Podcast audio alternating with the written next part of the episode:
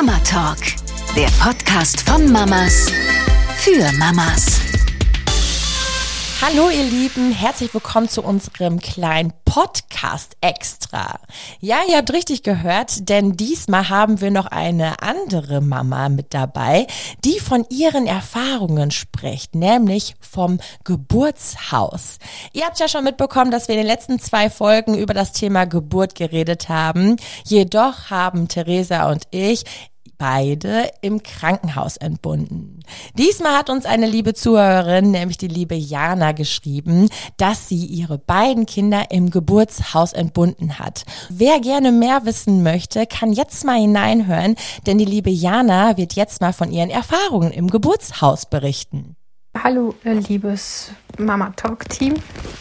Das ist jetzt ein kleines bisschen ungewohnt für mich, aber ich versuche es so gut wie es geht aufzunehmen. Ich hatte geschrieben, ähm, weil ich gerne meine Erfahrung von meinen beiden Geburten im Geburtshaus mit euch teilen möchte.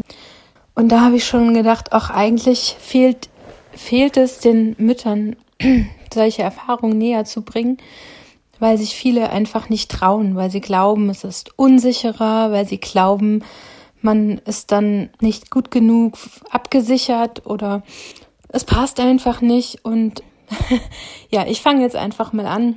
Ich muss dazu sagen, dass ich halt aus meiner Familiengeschichte, ich kannte auch dieses nicht ins Krankenhaus zu müssen, um ein Kind zu bekommen, vorher schon. Aber ich fange mal vielleicht ganz von vorne an.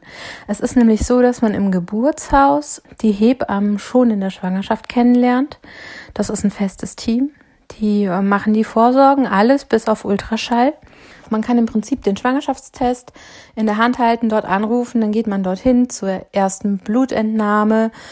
Sie stellen einem den Mutterpass aus, sie messen Blutdruck, also was man eben beim Frauenarzt auch bekommt. Nur, ich glaube, Zuckertest machen sie nicht. Also da muss man dann wirklich zum Arzt gehen und eben die Ultraschall vorsorgen. Und was man halt sonst noch haben möchte, ne? Fein, ähm, wie heißt es, Feindiagnostik und so, das können sie auch nicht. Beim ersten Kind hatte ich tatsächlich eine äh, Frauenärztin, die so ein bisschen, also der hatte ich gesagt, dass ich ins Geburtshaus gehe, die dann aber auch meinte, ach, überlegen Sie sich das nochmal. Und also ich habe ja noch keine Geburt erlebt, die dort zu Ende gegangen ist. Die wurden alle verlegt, weil es irgendwie nicht geklappt hat. Also man musste sich da schon auch echt schwer behaupten. Hinterher übrigens auch in den Babykursen mit dem ersten Kind war ganz oft, ach, seid ihr mutig. Ach, das hätte ich mich nicht getraut also bis hin zu, zu äh, Vorwürfen der Verantwortungslosigkeit, was als frisch gebackene Mutter, die versucht, alles richtig zu machen, dann auch echt nicht immer einfach ist. Die Vorsorge im Geburtshaus, da lernt man alle Hebammen kennen. Und das sind auch die Hebammen, die einen dann bei der Geburt begleiten. Das heißt, im besten Falle kennt man die schon, naja, sechs, sieben Monate und hat sie einfach ohne Schmerzen, ohne Stress ähm, kennengelernt und, und sie einen auch. Ne? Das ist natürlich auch was, die möchten natürlich auch wissen, wie bist du außerhalb von einer Geburt, um einfach auch zu wissen, okay, jetzt könnte irgendwas ähm, nicht mehr stimmen. Äh, bei den Vorsorgen haben wir, also ich habe mich da immer sehr wohl gefühlt und man wurde ernst genommen das habe ich sehr geschätzt, dass sie sich Zeit genommen haben. Die Vorsorgen haben eine gute Stunde gedauert. Manchmal auch nur eine halbe Stunde, aber wenn man wirklich was hatte, wurde sich die Zeit genommen. Es wurde zugehört und sie haben so tolle Tipps gegeben. Ja, ich hatte dann irgendwie auch mal so eine Zeit, die hat jede Schwangere. Der Mann ist blöd, die Familie ist doof und so weiter. Und die haben dann ganz oft einfach nur gesagt, aber auch das kann man liebevoll annehmen. Und das war für mich so hilfreich dass ich dann wirklich entspannter sein könnte. Naja, also wie es so ist beim ersten Kind, es ließ auf sich warten. Die kam eine Woche zu spät. Das heißt, wir mussten dann erst jeden zweiten Tag ins Geburtshaus fahren zum CDG schreiben und dann wurde geguckt, ob sich schon was tut. Dann haben sie uns wieder nach Hause geschickt, haben immer gesagt, wenn was ist, dann ruft an. Also man hatte dann so eine Telefonnummer, da konnte man die anfunken, die haben zurückgerufen, egal ob tags oder nachts, die haben immer zurückgerufen.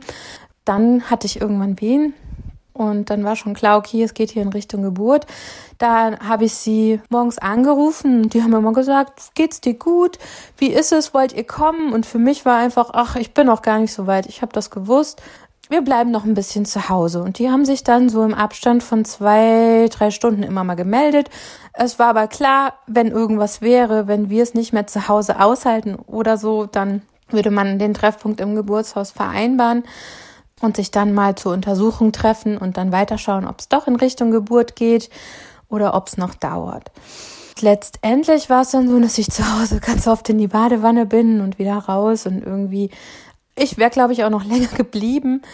Äh, aber mein Mann halt nicht, ne? Der hat dann irgendwie gesagt, ich hole jetzt das Auto und dann fahren wir los. Ich, äh, ich halte das hier nicht mehr aus. Und dann sind wir, haben wir die angerufen, dann haben wir uns dort getroffen.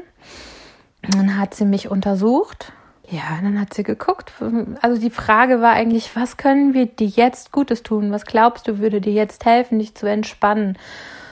Und ähm, dann habe ich mich nochmal in die Wanne gelegt, dann hat sie nochmal untersucht und sagt sie, ja, pff, es dauert eigentlich noch. Also theoretisch könntet ihr nochmal heimfahren, das wollten wir aber nicht. Ähm, dann sind wir noch spazieren gegangen. Dann wurde es Nacht und dann war eben auch der Schichtwechsel, den ich ähm, aber nicht so wirklich wahrgenommen habe, weil ich die ja alle schon kannte aus der Vorsorge.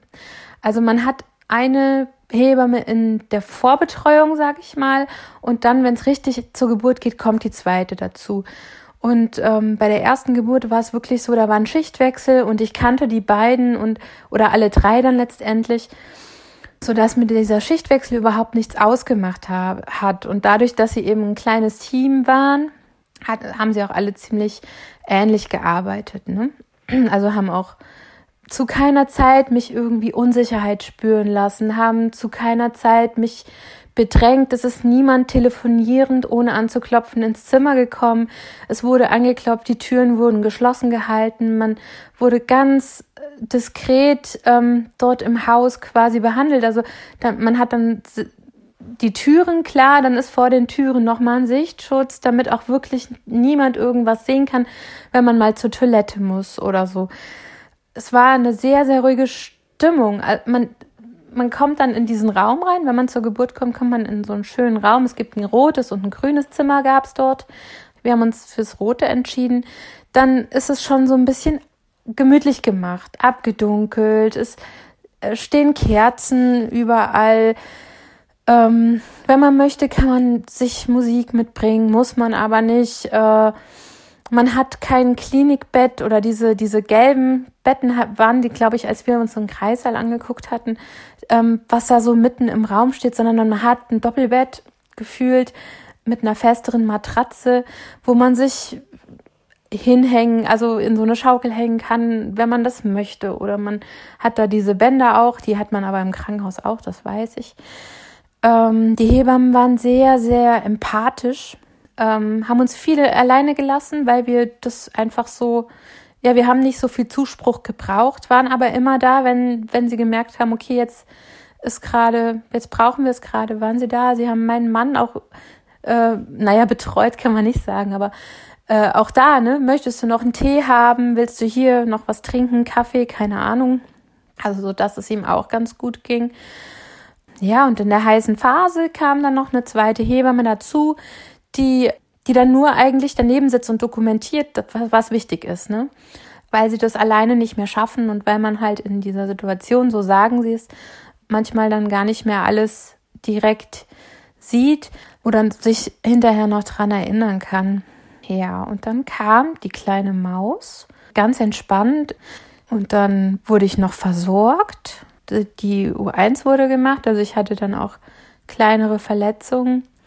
Dann haben sie noch untersucht und dann haben wir den Maxi Cosi geholt und sind nach Hause gefahren. Also zweieinhalb, drei Stunden ungefähr nach der Geburt lag ich in meinem eigenen Bett. Und das war total schön, weil wir waren so wie, wie angekommen. Das Kind hat bei uns direkt im, im, im, im Ehebett geschlafen, sage ich mal.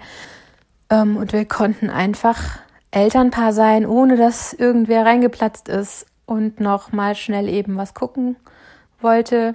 Also was, was man eben zwingend braucht, ist eine Nachsorgehebamme. Die hatte ich. Die kam dann, die musste natürlich dann Bescheid wissen, wenn wir ins Krankenhaus fahren. Und die kam dann auch gleich am ersten Tag.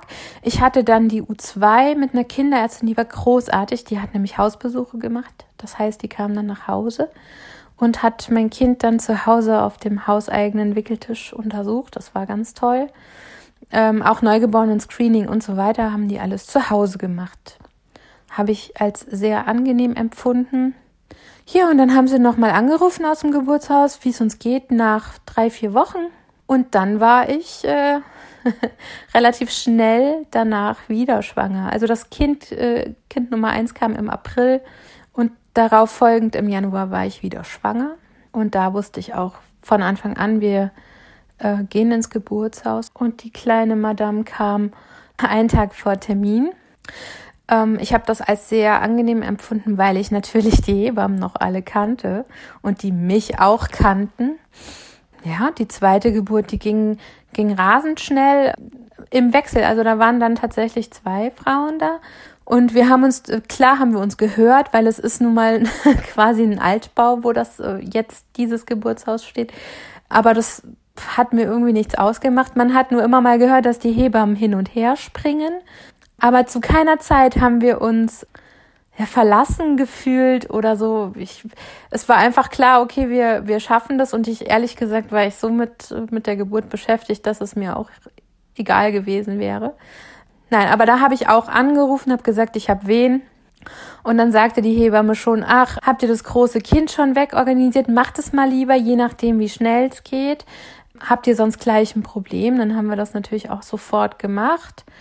Ähm, letztendlich war es dann 24 Stunden vor der Geburt Fehlalarm und dann, also wir sind dann nochmal nach Hause ähm, und dann habe ich irgendwann gesagt, also ich habe hier Wehen, aber irgendwie ist das nicht richtig, also die kam halt nicht so richtig in Gang und habe dann auch gesagt, also entweder wir machen jetzt was gegen die Wehen, dass ich nochmal schlafen kann, oder wir machen jetzt was, dass es hier in Gang kommt, das rum ist. Und dann hat die mit ähm, ihren Händen sozusagen eine Stimulation gemacht am Muttermund und dann sind wir nach Hause gefahren und ich bin schon kaum aus dem Auto rausgekommen, habe mich dann nochmal in die Wanne gelegt und dann war auch relativ schnell, hat mein Mann wieder gesagt, äh, jetzt halte ich das nicht mehr aus. Also von meiner Warte her wäre ich immer noch gern ein bisschen zu Hause geblieben. Mein Mann hat das nicht mehr geschafft. Und dann habe ich mein Kind gekriegt ähm, innerhalb von zwei Stunden. Und dann waren wir auch noch drei Stunden da und dann sind wir nach Hause. Und am Morgen kamen dann meine Eltern, haben die Große gebracht und dann hatten wir wieder unsere Ruhe. Also ich kann es ähm, eigentlich nur empfehlen, sich darüber mal Gedanken zu machen, wenn man schwanger ist, weil das ist wirklich eine tolle Erfahrung. Aber es ist jetzt auch zu sagen, ähm, um nochmal auf den Punkt zu kommen, Mut oder Unsicherheit. Es gibt dort klare Regeln. Man hat immer eine Tasche für die Klinik dabei, wenn man zur Geburt fährt. Man darf keine gesundheitlichen Probleme haben. Kein Bluthochdruck, kein Schwangerschaftsdiabetes oder sonst irgendwelche Komplikationen. Die Schwangerschaft muss komplett gesund verlaufen und normal verlaufen. Man darf keine Streptokokken und nichts mitbringen, sonst wird man dort nicht betreut. Und ähm, sobald sich auch nur der kleinste Notfall anbahnt, also die Hebammen haben mal gesagt, auch ein, auch ein Notfall bei einer Geburt kündigt sich an, zumindest wenn eben alles so gesund verlaufen ist, ähm, wie es bis dato dann sein sollte. Sobald irgendwas auffällig ist, fährt man ins Krankenhaus und dann wird man eben im Krankenhaus betreut. Und das war äh, eigentlich unsere Sicherheit. Wir wussten, innerhalb von fünf Minuten sind wir mit Blaulicht im Krankenhaus, zumindest von diesem Standort aus. Ich weiß, dass es jetzt mit Corona ein kleiner Boom geworden ist, Geburtshaus- und Hausgeburten. Weiß ich aktuell, weil, weil wir das dritte Kind erwarten und uns äh, gerade nochmal mit einer Hausgeburt auseinandersetzen. Ist noch nicht so ganz klar, weil ich auch die Vorstellung, im Geburtshaus wieder, äh, wieder ins Geburtshaus zu gehen, ganz schön finde. Einfach weil ich jetzt zum Beispiel einen Vorsorgetermin bei der Hebamme habe, die meine beiden Kinder mit auf die Welt gebracht hat. Ich würde mich total freuen, wenn ich wirklich auch noch ein paar Frauen Ängste und, und Zweifel zumindest nicht nehmen, aber so, sie zumindest dazu bringen kann, sich zu informieren, ob es wirklich so fahrlässig ist, wie viele sagen. Und Ja, und natürlich meine tolle Erfahrung teilen, teilen, teilen, weil ich das so unwahrscheinlich schön finde und ich so unwahrscheinlich dankbar bin, dass, dass uns dieses Schicksal zwei so tolle, tolle Geburten und Kinder gebracht hat. Also es ist einfach unglaublich. Ich fühle mich richtig mit hineinversetzt in die Situation. Vielen lieben Dank nochmal an dieser Stelle auch von mir. Und für mich wird zwar kein weiteres Kind geben, aber vielleicht ist es ja dann für dich auch noch eine Option, liebe Jenny. Ja, auf jeden Fall. Es hat sich so spannend angehört und vor allem ist es halt schön zu wissen, dass es eben auch noch andere schöne Orte gibt, wo man entbinden kann. Also falls es nochmal ein drittes Kind geben wird, werde ich mich da weiterhin auf jeden Fall mal informieren. Und falls ihr auch noch ein paar Meinungen und Tipps und Anregungen habt zu unseren anderen Podcast-Folgen, freuen wir uns natürlich, wenn ihr uns einfach schreibt, mitteilt. Denn je mehr Erfahrungen wir hier miteinander teilen können, desto besser ist es. Dafür sind wir einfach Mamas und können so frei über viele Themen plaudern. Wir hören uns in der nächsten Podcast-Folge und ich freue mich. Bis dann. Mama Talk, der Podcast von Mamas für Mamas. Eine Antenne Niedersachsen Produktion.